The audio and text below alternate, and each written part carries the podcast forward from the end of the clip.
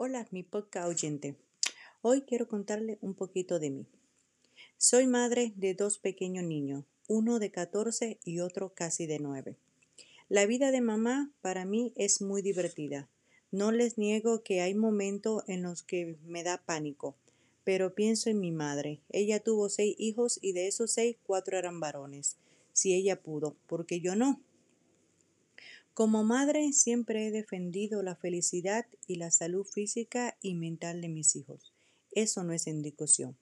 Aunque no le niego que hay momentos en lo que, en lo que solo digo, ellos mañana crecen y entenderán. Luego me frena el temor de verlos sufrir y todo por mi egoísmo de no pensar bien las cosas.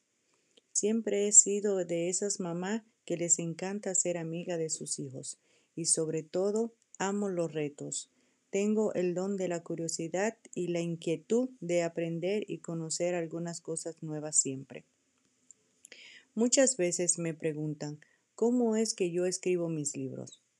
Porque todos saben que soy madre, esposa, trabajo en un restaurante, trabajo con una gran amiga y emprendedora, ayudando a nuestra comunidad latina a lograr el sueño de comprar sus casas.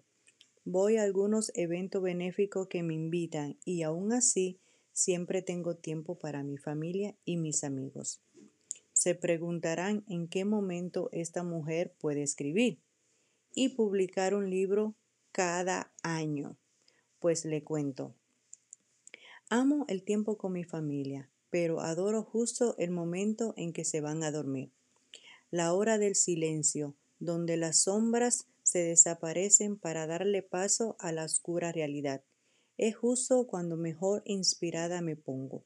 Ah, pero no olviden la quietud del despertar mañanero, donde el cantar de los pájaros y la fresca brisa de una mañana silenciosa y armoniosa invaden mis sentidos y el fresco y dulce aroma de mi café hacen estruendo en mis sentidos, haciendo que mi musa baile un merengue al son del bolero.